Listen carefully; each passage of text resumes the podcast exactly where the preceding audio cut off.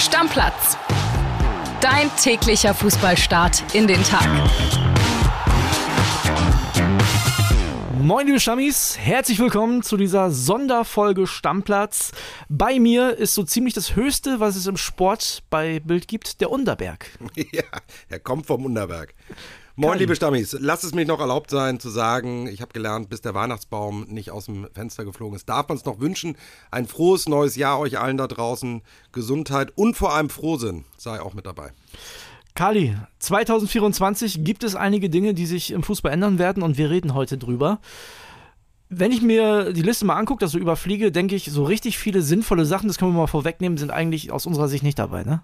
Nee, es ist, es ist der Klassiker. Es wird nur gebläht, aufgebläht. Äh, den Bauch, den man hat nach dem Ganzessen bei der Schwiegermutter, der überrollt auch den Fußball. Es ist in der Tat einfach nicht mehr nachzuvollziehen. Wenige Menschen fallen Entscheidungen, die ganz viele nicht wollen. Ja, also es wird offensichtlich mit dem Fußball noch nicht genug Geld verdient, kann man äh, da glaube glaub ich einmal festhalten. Wir fangen mal an mit der Champions League direkt. Da gibt es äh, ab der Saison 2024-25, also ab Sommer, eine Reform. Es gibt einen neuen Modus. Das haben wir hier und da schon mal besprochen. Die Gruppenphase fällt weg. Ab Sommer gibt es dann eine Liga mit 36 Clubs, die quasi alle in einer Tabelle stehen. Ne? Und jede Mannschaft hat acht Spiele. Vier Heimspiele, vier Auswärtsspiele.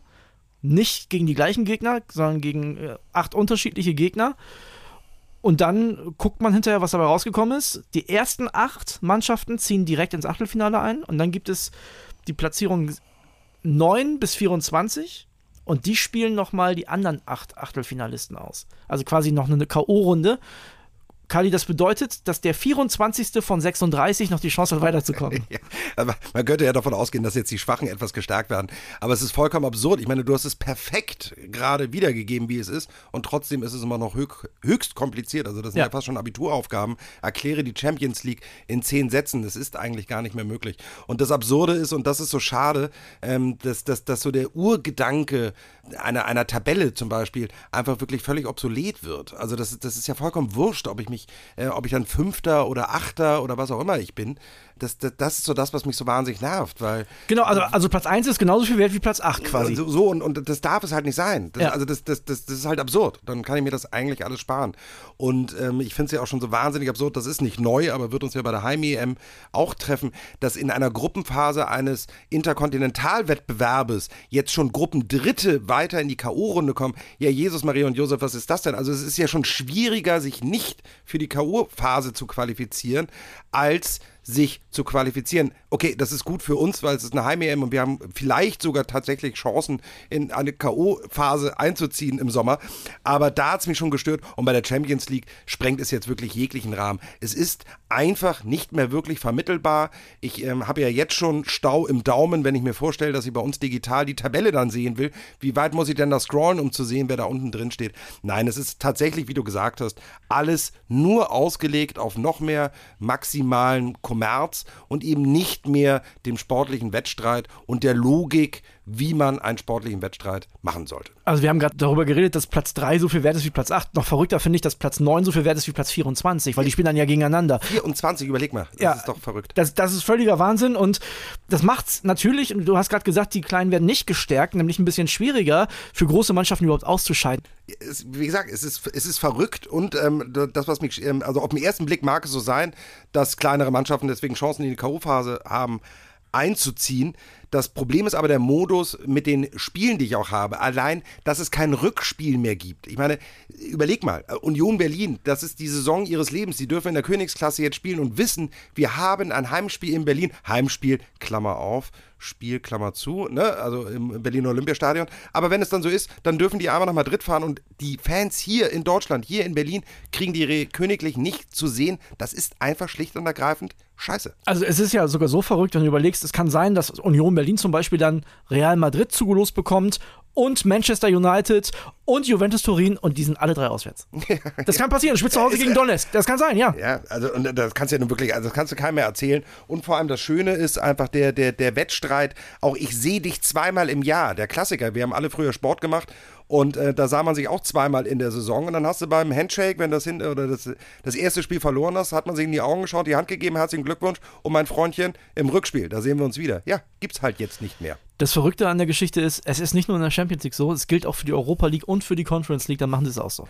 Da bin ich allerdings, äh, muss ich fast sagen, ja auch mittlerweile schon fast ausgestiegen. Wir kommen ja gleich noch zu dem allerschönsten Thema einer anderen League, der Nations League. Das ist ja auch das Problem. Der Fußball ballert sich zu mit Wettbewerben. Also es ist ja alles schön, dass äh, viele Vereine mittlerweile was Blecherndes am Ende der Saison in der Hand halten dürfen, aber das ist doch einfach nicht äh, das, das, was ich glaube nicht, was die Fans wirklich sehen wollen. Komm, lass uns die gleich machen, die Nations League. Es gibt ja, die Heim-EM und danach gibt es dann die Nations League da gibt es dann ja in Liga A, das ist ja auch nochmal unterteilt, ja, gibt es dann äh, zwei Mannschaften pro Gruppe, die weiterkommen und die spielen dann quasi ein Viertelfinale mit Hin- und Rückspielen. Und es gibt auch eine neue Abstiegsrelegation. Klingt jetzt erstmal nach noch viel mehr Länderspielen, was sehr nervig wäre. Also ich persönlich brauche die Nations League sowieso auch gar nicht, ehrlicherweise. Das sind halt Freundschaftsspiele in einem Wettbewerbscharakter, den aber auch irgendwie keiner ernst nimmt. Absolut. Und das ist aber nicht so, denn die WM-Qualifikations-, EM- und WM-Qualifikationsgruppen werden so ein bisschen kleiner gemacht. Da sind halt weniger Mannschaften jetzt drin. Deswegen sollen Spiele gespart werden, die man dann an die Nations League dranhängt. Ja, man wertet halt dadurch künstlich irgendwie einen anderen Wettbewerb auf, der ja. aber, wie du gesagt hast, einfach wirklich ja wirklich kein Menschen interessiert. Also mit Verlaub, aber das interessiert keinen.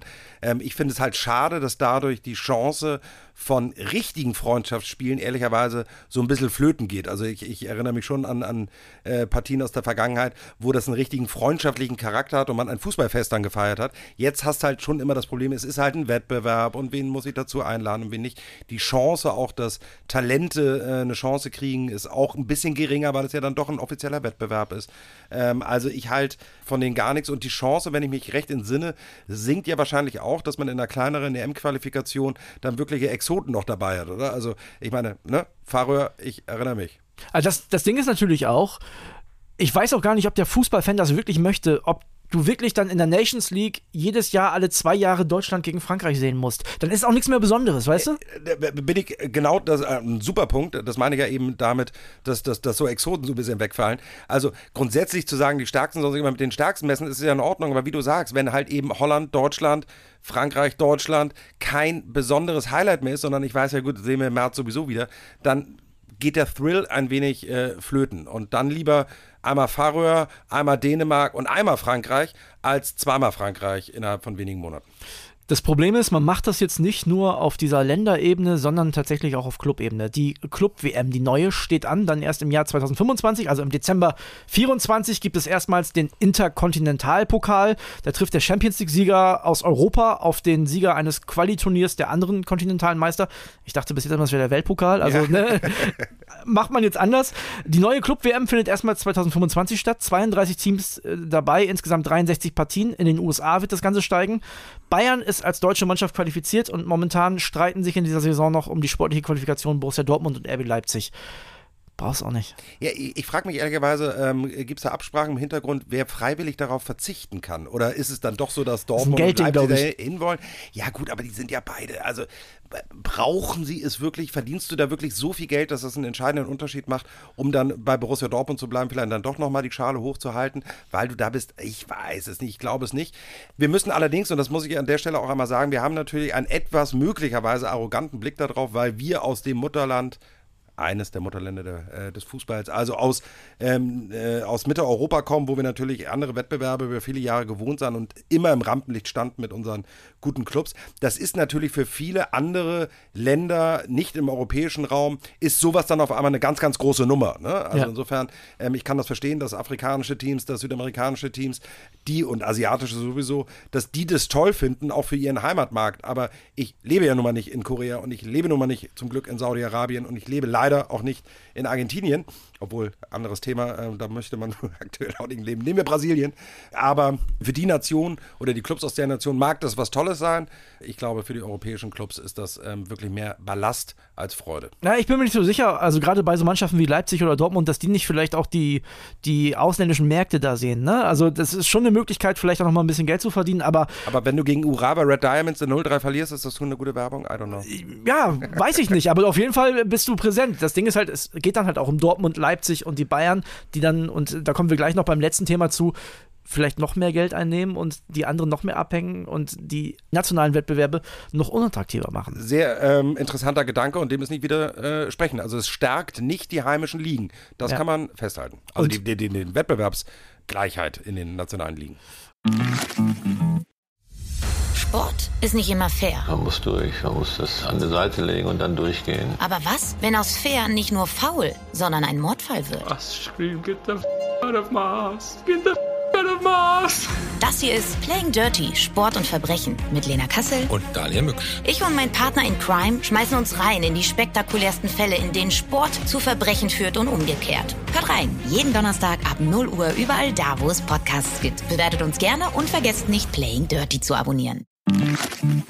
Und da kommen wir jetzt zu. DFL-Investor haben wir auch schon drüber gesprochen hier im Stammplatz. Äh, der Einstieg, der soll bis Ende März fixiert werden. Zur Saison 2024, 25, also auch im Sommer, soll dann ein Vertrag unterzeichnet sein. Wir haben schon darüber geredet, dass es da vor allem um Gelder aus Medieneinnahmen geht. Trotzdem wird es jemand sein, dem man auch Wünsche erfüllt.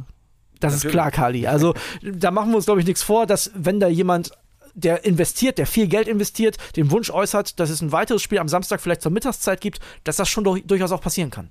Ähm, ja, aber das ist für mich der klassische Fall von Geben und Nehmen. Also das sehe ich ähm, anders als die Themen, die wir jetzt eben schon besprochen hatten, deutlich weniger kritisch. Ähm, das ist aber der Lauf der Dinge, zu glauben, man braucht heutzutage halt eben nicht frisches Geld von außen. Das wäre naiv.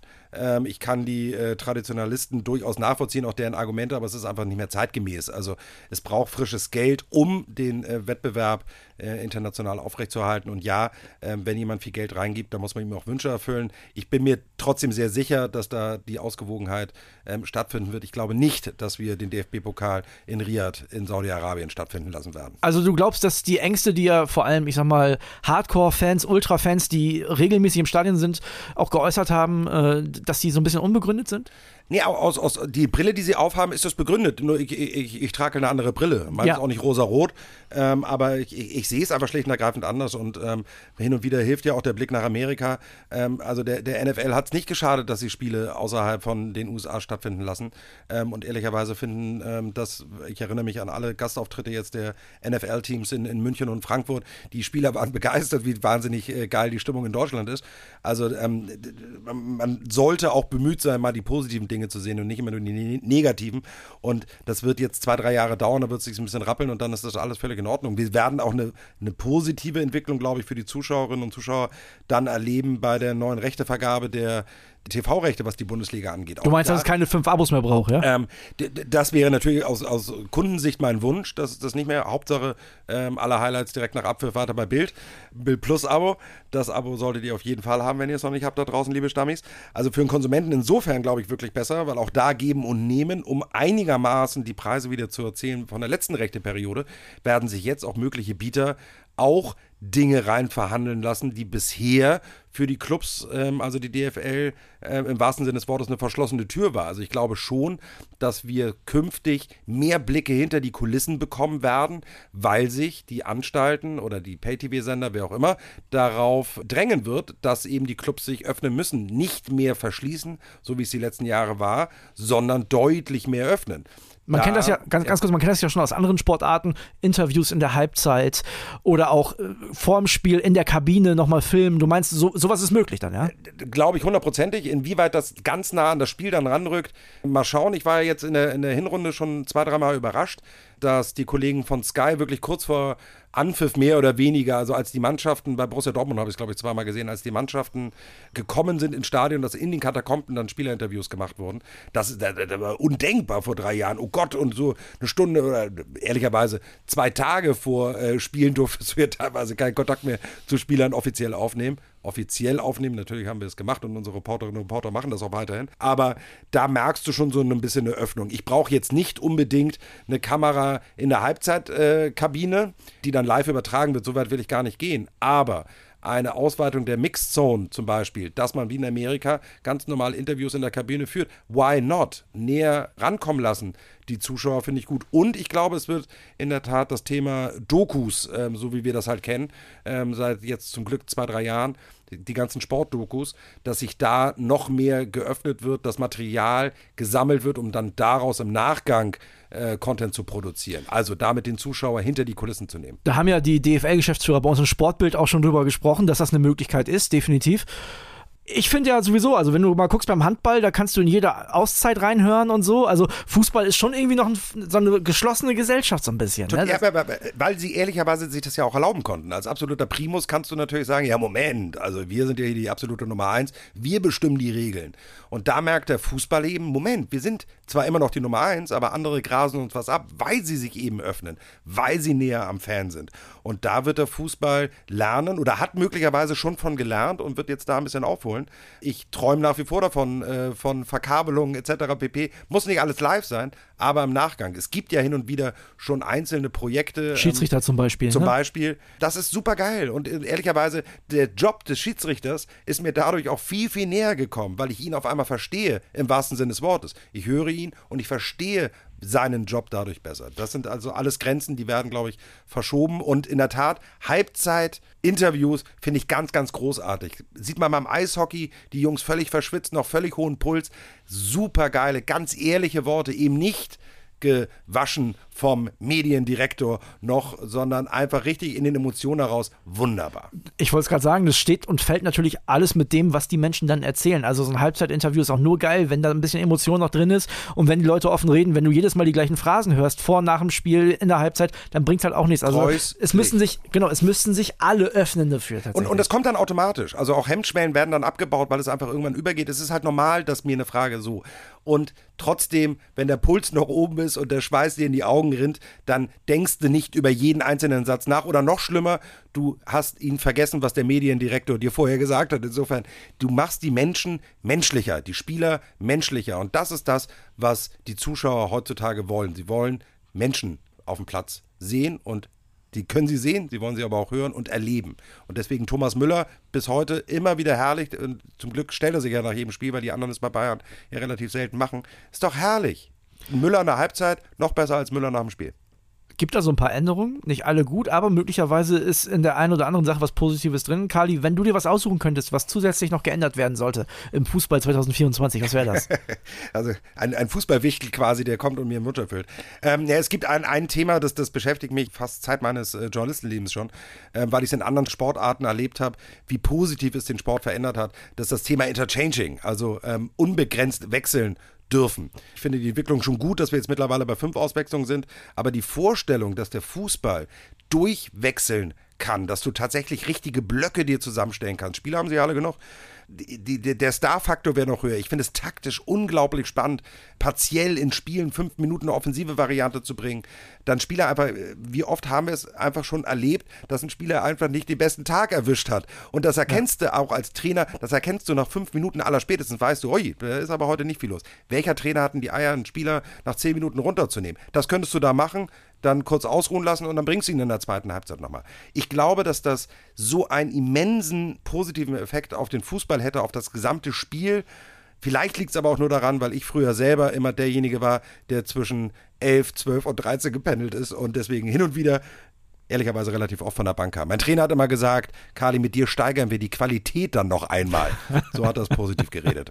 Wenn ich eine Sache ändern könnte, ich würde die Relegation abschaffen. Ich finde es so brutal ungerecht. Ich sag's dir ehrlich, ich bin ein Fan. der Bremer. Ja, ich bin Fan von einem Verein, der jedes Jahr in der Bundesliga mehr oder weniger gegen Abstieg spielt und trotzdem finde ich es brutal ungerecht. Also, wenn du dann überlegst, dass die ganze Saison an zwei Spielen hängt, das darf nicht sein. Ähm, bin ich bei dir? Ich bin natürlich großer Fan der Spiele dann selber. Klar, ja, spannend. Es, aber, aber es, es stellte alles in den Schatten. Und vor allem, es stellt eine Sache in den Schatten, ist bestraft, das wissen wir ja nun, zumindest was die erste und zweite Liga angeht, ist bestraft eine einigermaßen vernünftige Saison des Zweitligisten und es rettet eine Katastrophensaison von großen Clubs aus der ersten Liga. Viel zu einfach, oft. Auch ja, viel zu oft. Das, das meine ich damit ja. statistisch, ist ja unfassbar, wie oft der Erstligist drin bleibt und der Zweitligist es nicht schafft. Meistens ähm, heißt der Verein, der es nicht schafft, der Hamburger Sportverein.